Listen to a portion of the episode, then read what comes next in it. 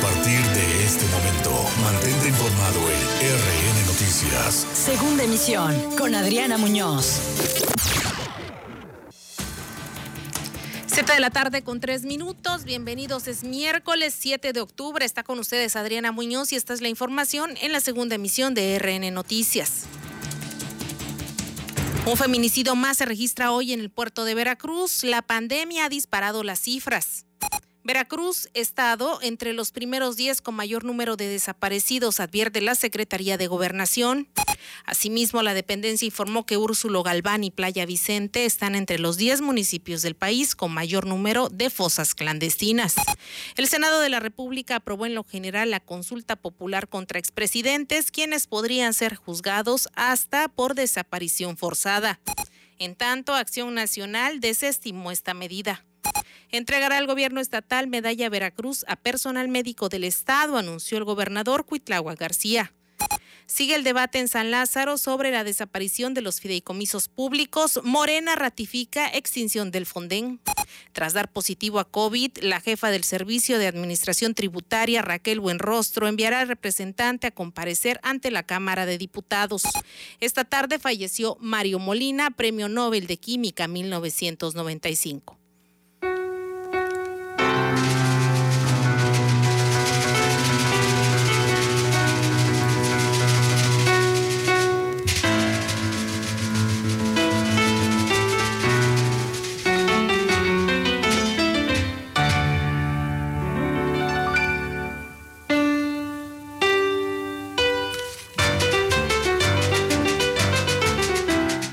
7 de la tarde con cuatro minutos. Mosaico de sones jarochos. Así estamos hoy. En este miércoles, mitad de semana, no puede faltar nuestro legado musical.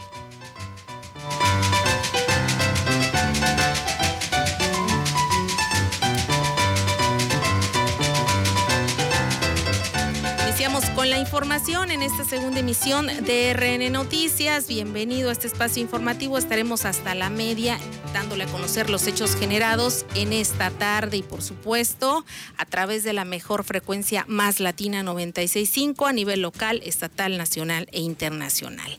Este día con una mayoría de 65 votos, 49 en contra y una abstención, el Pleno del Senado aprobó en lo general la consulta popular para el esclarecimiento de decisiones de años pasados que le envió la Suprema Corte de Justicia de la Nación. Después de casi tres horas en enfrentamiento de posiciones y de exhibición de cartulinas y mantas por parte de la oposición, avanzó el procedimiento legislativo para la consulta iniciada por el Ejecutivo Federal y se abrió ya la discusión en lo particular, después de lo cual el proyecto de decreto será enviado nuevamente a la Cámara de Diputados para su ratificación.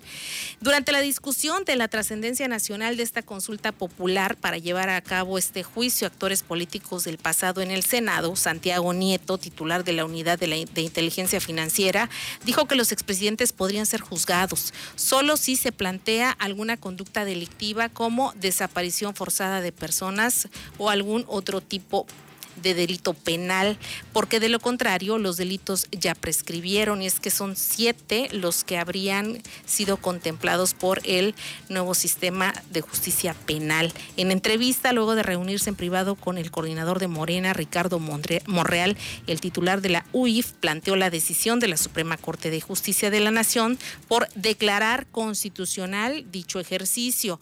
¿Qué dice el PAN? Es desacuerdo, por supuesto, al, presentar su reserva al artículo primero del dictamen sobre la procedencia y trascendencia de la petición de consulta popular, el senador Julen Rementería del Puerto destacó que dicha consulta es una farsa porque no va a enjuiciar, sino que solo habla de esclarecer hechos del pasado y con tintes completamente electorales. Esto es lo que comentó. Pregunta estúpida, que por supuesto la gente la va a contestar de manera favorable. Ya se leyó aquí por parte de mi compañero Víctor Fuentes.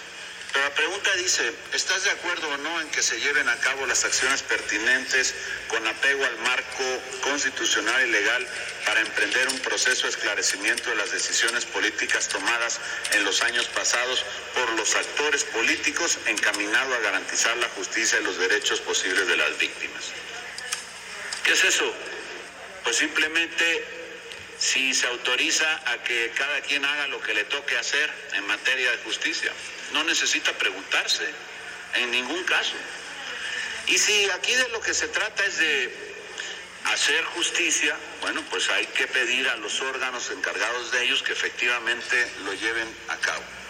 Es lo que comentó el senador veracruzano, emanado de Acción Nacional. Están inconformes con estas medidas y por supuesto aún sigue el debate en la Cámara de Diputados también respecto a los fideicomisos. 109 ya extinguidos prácticamente, aunque se salvan, de acuerdo a lo que dieron a conocer hoy los medios nacionales de información, los fideicomisos que protegen a los familiares de de enfermos del cáncer y también los colectivos de desaparecidos. Hasta el momento, hasta ahí va la discusión. En tanto, el Fonden sí, sí quedaría completamente extinguido. La mayoría parlamentaria de Morena en la Cámara de Diputados desechó una reserva presentada por la bancada del Partido del Trabajo para evitar la extinción del Fondo de Desastres Naturales como parte de las reformas para liquidar 109 fideicomisos públicos.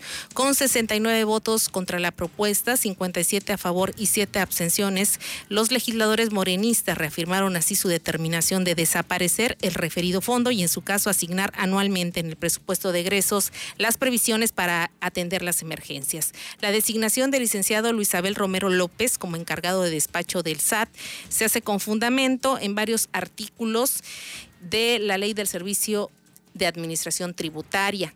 Así están las cosas en San Lázaro. Está bastante álgida la discusión y es que son varios temas varios son los temas que se están discutiendo, incluidos otros que están pasándole de humo a la oposición mientras están enfrascados en la desaparición de los fideicomisos y también en la consulta recientemente aprobada también por el Pleno y la Suprema Corte de Justicia de la Nación. Siete de la tarde con nueve minutos. Fíjese usted que hoy se dio a conocer por parte del gobierno de Veracruz que será entregada la medalla Veracruz, máximo reconocimiento que otorga el ente gubernamental del Estado para todo el servicio médico, todo el personal de salud que ha hecho frente a esta pandemia. Eso lo dio a conocer hoy el gobernador Huitlagua García Jiménez, quien señaló que no hay eh, quién más pueda recibir este máximo reconocimiento. El gobernador emitió la convocatoria para la Medalla Veracruz en la categoría al mérito ciudadano, galardón que se entregará en ceremonia pública y solemne el próximo 20 de noviembre. Dicha presea es la más alta que otorga, reitero, el Estado de Veracruz a las personas cuya obra, méritos, conducta o trayectoria sea relevante o notable y reporte preferentemente un beneficio para la entidad veracruzana. En esta ocasión tiene por objeto reconocer al personal de salud de la Administración Pública Estatal que trabaja en la atención de la emergencia sanitaria provocada por la pandemia de COVID-19. Ahora, la invitación para presentar las candidaturas está abierta a toda la ciudadanía que haya sido paciente, hospitalizado y recuperado dentro de alguna institución pública estatal a causa de este padecimiento, a médicos, personal de enfermería en todos los niveles también están contemplados. De manera enunciativa, más no limitativa, a personal de trabajo social, manejadores de alimentos, intendencia, psicología, atención al derecho ambiente, camilleros, choferes de ambulancias, asistentes médicos, directivos, en fin, a todo el personal de la Administración Pública Estatal de Salud están contemplados. Siete de la tarde con once minutos, el gobernador de Veracruz, Cuitlagua García Jiménez, en otro tema señaló también que se está haciendo lo posible para contraer los gastos y lograr más rápidamente la reactivación económica del Estado. El gobernador de Veracruz, Cuitlagua García Jiménez, indicó que su administración otorgará 2.000 créditos a negocios para reactivar la economía en el Estado. Dijo que para ello se crearon los consejos regionales de economía en las diferentes zonas del Estado para identificar las necesidades de cada sector y que cada consejo entregará 200 créditos. El encargo fue que de inmediato se abocaran a identificar qué zona es la que requiere estos microcréditos. Ahora ya estamos dirigiendo estas partes a quienes ya van a reiniciar su actividad económica, pero necesitan hacerle pues alguna pequeña inversión a su negocito. Además, dio a conocer que también se otorgarán 270 microcréditos para el sector turístico, especialmente en las zonas en las que el color del semáforo epidémico haya disminuido en cuanto al riesgo de contagio por COVID-19. Señaló que estas acciones se realizan a fin de reactivar la economía en el estado, una vez que las actividades han comenzado a iniciar con su nuevo ciclo de normalidad. Para RN Noticias, Perla Sandoval. 7 de la tarde con 12 minutos, una pausa y regresamos.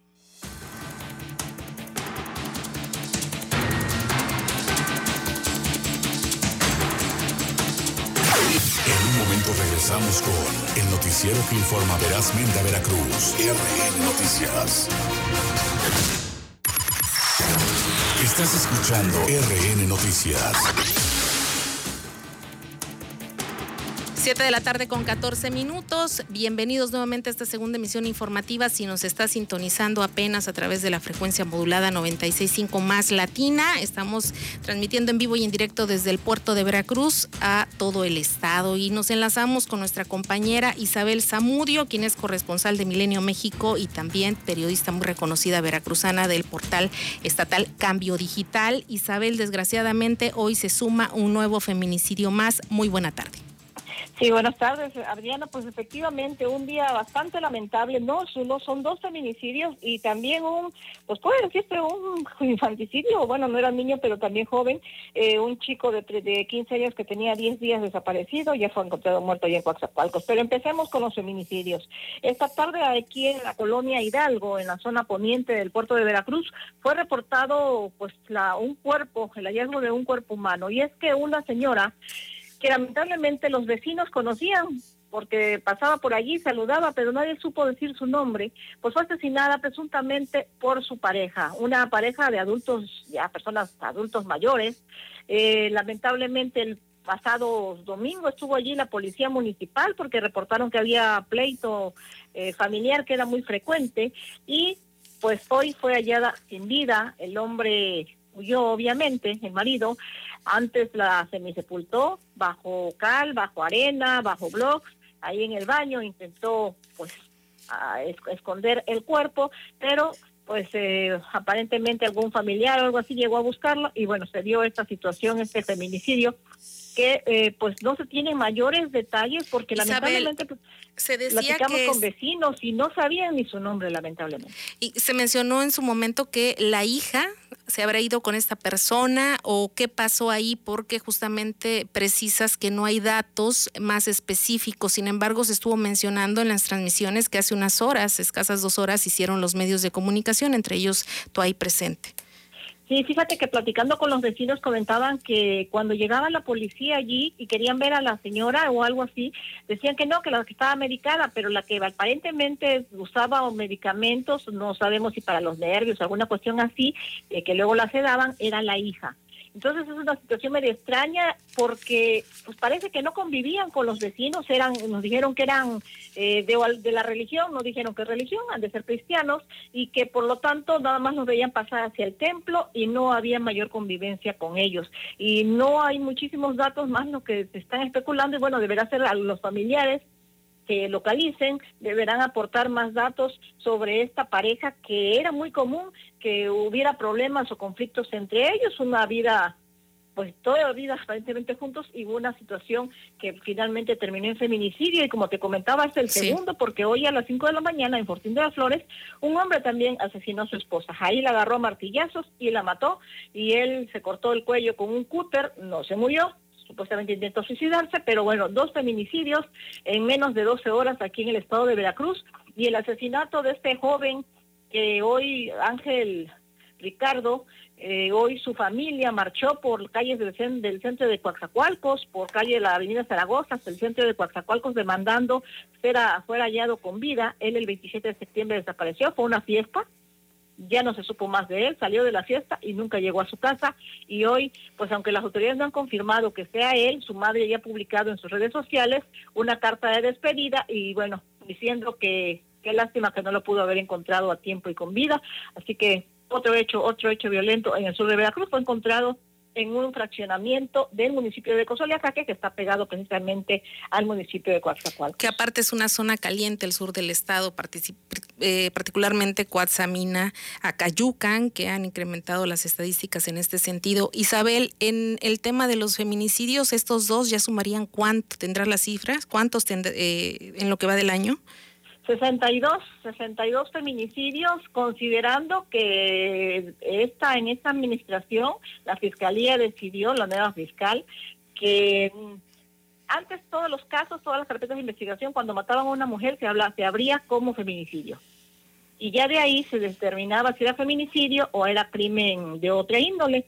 Bueno, ahora ya la separan desde un inicio y solamente que en estos casos que fueron parientes, fueron familiares los que, los que, las parejas, los que la asesinaron, pues ahí no hay pierde, son feminicidios y se llevan 62 casos en lo que va del año. Igual es una cifra muy alta, igual que también el asesinato de personas de la comunidad LGBT, también se llevan bastantes casos de asesinatos de crímenes de odio. Y que hoy justamente personal ministerial de la Fiscalía recibió una plática de concientización sobre los derechos de la comunidad LGBT. Ojalá en la práctica se lleve a cabo. Isabel, eh, ¿algún otro dato más que tengas que agregar a tu reporte? Pues no, nada más, pues es una situación bastante lamentable, a pesar de que se cacarea mucho que la situación de inseguridad y la violencia en Veracruz ha disminuido, que la incidencia delictiva ha ido a la baja, tal vez sí, pero hay muchos delitos como estos que son eh, los feminicidios, como son los crímenes de odio, que mantienen a Veracruz siempre en el primero o segundo lugar nacional. Bien, te agradezco que tengas una excelente tarde y cuídate mucho. Buenas tardes. Ahí está el reporte de Isabel Zamudio, ella es corresponsal nacional de Milenio México y del portal Cambio Digital. Dos feminicidios y este llama mucho la atención. Hay mucho hermetismo, una pareja presuntamente huraña de la tercera edad, una hija de la cual no se sabe hasta el momento nada. Ha ocurrido esto en el puerto de Veracruz, lo de la adolescente en Coatzacoalcos que, de acuerdo a confirmación de sus familiares, como relata Isabel Zamudio, pues sí es el cuerpo encontrado en un fraccionamiento esta tarde allá en Cozoleacaque y también lo que ocurrió hoy a las 5 de la mañana, el, marido eh, mata a su esposa y pues él no logra quitarse la vida. También, eh, independientemente de todo, estas estadísticas han incrementado por el tema de la pandemia. Recordemos que cada mes hay un listado de cifras por parte del Secretariado Ejecutivo Nacional de Seguridad Pública donde dan a conocer que debido a la pandemia por COVID y el confinamiento que esto ha traído consigo de la mano, han salido ahora sí que todos los fantasmas emocionales y psicológicos de los matrimonios, de las familias, de las parejas, de los hijos, y esto ha propiciado que al calor del enojo o de la situación se cometan este tipo de situaciones aberrantes por demás y por supuesto que se pueden evitar. Todo se puede evitar y todo se puede prever. Siete de la tarde con 21 minutos. Lamentable sin duda alguna y mire usted, justamente hoy Veracruz está entre los 10 estados con el mayor reporte de las personas desaparecidas y no localizadas en la actual administración federal de Andrés Manuel López Obrador. Desde el primero de diciembre de 2018 al 30 de septiembre de 2020, apenas hasta hace siete días es la medición, y la entidad encabeza el registro histórico de fosas clandestinas halladas desde 2006 a la fecha, apenas 14 años. El subsecretario de Derechos Humanos y Población de la Secretaría de Gobernación Federal, Alejandro Encinas, dio estas cifras y detalló que 11.565 personas han sido reportadas como ausentes en 10 entidades, acumulando 81.57% total de desapariciones del según datos del Registro Nacional. La entidad ocupa la octava posición en cuanto a casos de desapariciones, Veracruz, con 545 denuncias de personas desaparecidas y no localizadas, el 3.94% del total nacional. En el primer sitio del listado está Jalisco, Guanajuato y Tamaulipas, además de Ciudad de México, Nuevo León, Sinaloa, Michoacán, y ahí están en el octavo lugar Veracruz posteriormente. Así está la situación. En materia de fosas clandestinas, Alejandro Encinas Rodríguez señaló que dos municipios de Veracruz están entre los 10 lugares del país en donde se han hallado más fosas detectadas en lo que va del actual gobierno federal. Del primero de diciembre del 18 al 30 de septiembre de 2020 se han hallado en la entidad veracruzana 1.257 cuerpos y se han desenterrado 1.957 cadáveres en todo el país. En cuanto a los 10 municipios con más fosas detectadas, son Tecomán en Colima, 96 fosas, y el 7.75% del porcentaje de estas halladas, así como un total de 164 cuerpos exhumados. En segundo lugar está Úrsulo Galván, Veracruz, con 75 fosas y 6.06% de las fosas halladas, además de 17 cuerpos exhumados, con el 0.92% del total de restos desenterrados. Seguido de Ahome, Sinaloa, posteriormente Acapulco Guerrero, de ahí Mazatlán, Playa Vicente, y esta es la numeralia que presenta hoy la Secretaría de Gobernación. Es un dato federal respecto a las entidades federativas, valga la redundancia de la entidad del país, que son 32. Veracruz, en los dos aspectos, tanto en número de fosas eh, clandestinas como el número de personas desaparecidas está entre los primeros días del país. Una cifra bastante preocupante. Siete de la tarde con 24 minutos en información política. Sigue el tema del delegado de bienestar Manuel Huerta Ladrón de Guevara. Ahora ya se ha politizado. Está acusado de presunto acoso sexual y violación. Denunciado incluso formalmente ante la Fiscalía General del Estado. Ahora el PRD dice que se tiene que investigar a fondo este caso. Nosotros le este espacio a la Fiscalía General del Estado que no solamente a nadie, que haga las investigaciones conforme a la ley y que se aplique el Estado de Derecho. Si el delegado cometió un uso indebido o abusó de su poder, tiene que castigarse. Bueno, la situación ya está denunciada y habrá que investigarse efectivamente. Eh, como decía Sergio Cadena, quien es dirigente del PRD en el Estado, se tiene que investigar, pero no, eso no se tiene que decir, eso es de ley. Al final del día es un señalamiento de lo cual ya se ha comentado mucho, una han fustigado al funcionario federal con este tema, no de ahora, sino particularmente de este lunes a mediados de semana y ahora los partidos pretenden sacar raja política de una situación que ya está por demás investigada y discutida. Siete de la tarde con 25 minutos, continuamos con más información.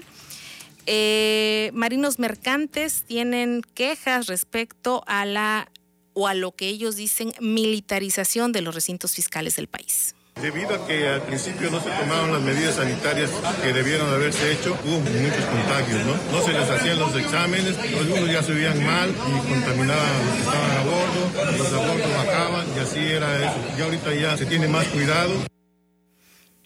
Eso es parte de lo que han comentado y también señalan el tema del COVID. Hay muchos contagiados esto lo reiteraron, de que están en desacuerdo con que la Secretaría de Marina tome el control de los puertos, pero ya es algo legislado, la Cámara de Diputados ya lo aprobó y por supuesto ratificado por el Senado de la República. Siete de la tarde con 26 minutos, nos estamos quedando sin lagunas, no es nada nuevo, el problema va a ser cuando vengan los huracanes tipo Carl. Ya no tenemos vasos reguladores en el puerto de Veracruz un convenio, va a haber un convenio de colaboración en el cual se tiene que especificar cuál va a ser el grado de responsabilidad o a qué se va a comprometer cada área precisamente para atender cada una de las problemáticas de la laguna, no tan solo Cabeza Olmeca, sino todas las lagunas, son 33 cuerpos de agua, entre lagunas, vasos reguladores, etcétera. Eso lo dio a conocer José Ángel Capetillo, director de Medio Ambiente en Veracruz, y es que muchas fraccionadoras, insistimos en el tema, están invadiendo, siguen invadiendo la Procuraduría de Medio Ambiente del Estado, no sabemos qué está haciendo al respecto, y sobre todo que zona federal, la CONAGUA, la Semarnat no están actuando, parece que se escudan en que son permisos de otras administraciones, la pregunta es, ¿para qué están ahora ellos con las facultades que tuvieron otros para aprobar? Pues para revertir esos permisos, obviamente, porque las inundaciones van a estar a la orden del día. Eso es lo peor, los calores, las altas temperaturas y el cambio climático incidirá muchísimo más. Realmente es una situación muy grave que puede provocar muertes en determinado momento. Solamente que algo ha de estar pasando con el tema de la emisión de los permisos o la no reversión de los mismos. ¿Quién sabe qué acuerdos tendrán? 7 de la tarde con 28 minutos. La OMS tiene datos respecto a la pandemia COVID-19, los avances, si es que los hay, de la vacuna y por supuesto este gran rebrote, esta ola que ya viene acercándose a México. El mundo no se tomó en serio la declaración de emergencia internacional por el COVID-19 emitida por la Organización Mundial de la Salud el 30 de enero, por lo que habría de plantear mecanismos diferentes de alerta ante futuras pandemias, concluye un informe presentado este martes ante el organismo. La emergencia internacional por una enfermedad que entonces aún era denominada coronavirus de Wuhan no motivó a los países a poner en marcha medidas de salud pública para el COVID-19, declaró la doctora británica Felicity Harvey al presentar el estudio preliminar centrado en los primeros cuatro meses de la pandemia. Ante ello, los países miembros de la OMS han planteado dudas sobre si es suficiente este tipo de declaraciones de emergencia o hay que usar nuevas fórmulas, subrayó la experta que lidera el Comité Independiente de Asesoramiento del Programa de Emergencias de la OMS. El informe, que será actualizado en noviembre, concluye que la OMS ha mostrado liderazgo y ha hecho importantes progresos en la respuesta a la pandemia, teniendo en cuenta la naturaleza del nuevo virus y los factores desconocidos que entrañaba. Sin embargo, señaló Harvey, la politización de la pandemia en muchos casos ha sido un obstáculo material para vencer al virus y el nivel general de los datos aportados por las redes sanitarias nacionales sobre los casos de COVID-19 necesitan mejorar. Pese a ello, subrayó la experta, la organización sufre problemas de financiación que impiden una gestión óptima de las emergencias sanitarias, por lo que pidió a los miembros de la OMS que revisen sus necesidades pecuniarias. El comité que encabeza Harvey es uno de los tres que esté evaluando la respuesta de la OMS a la pandemia y el único que ha presentado resultados preliminares de sus pesquisas ante la mesa ejecutiva de la organización, ya que los otros dos están en un proceso inicial de creación. Uno de ellos es el panel independiente que preside la ex primera ministra de Nueva Zelanda, Helen Clark, y el expresidente de Liberia, Ellen Johnson Sirleaf, quienes este martes confirmaron los otros nueve miembros que formarán parte de este órgano imparcial. Para RN Noticias, Alejandra Madrazo. Gracias Alejandra, así está la situación y bueno, no es nuevo que nadie se haya tomado en serio la pandemia. Bueno, unos pocos ciudadanos responsables en todos lados. En, el mundo realmente un porcentaje muy bajo de la población en general se tomó en serio esta pandemia. La mayoría ya está haciendo una vida normal desgraciadamente y ahí solamente tenemos como foco y espejo el estado de Veracruz. Los casos siguen creciendo, sobre todo en la mayor parte de los municipios costeros. Por ejemplo, el puerto de Veracruz para nada está bajando. Boca del Río, ahí va, a veces bien, a veces mal. Medellín es el que en, si en algún momento pudo repuntar, ahorita está bajando eh, sustancialmente, es más, ya ni figura entre los primeros lugares donde de alguna forma eh, pues se ha contraído un poco más, al igual que Alvarado. Sin embargo, a nivel nacional el tema está bastante preocupante. Las muertes y los sectores de la población a los que esta enfermedad está alcanzando realmente son de tintes graves y parece pareciera ser que se está minimizando, al menos por la población, sí, y se suma también al hermetismo y también a esta forma un poco errática en que el gobierno federal ha manejado de alguna manera la pandemia. 8, 7 de la tarde con 31 minutos, gracias por habernos sintonizado, soy Adriana Muñoz, mañana en punto de las 19 horas nos escuchamos nuevamente a través de 96.5 más Latina. Se queda con Saúl en los controles y por supuesto Dulce María Valdés. La mejor programación, encienda la radio.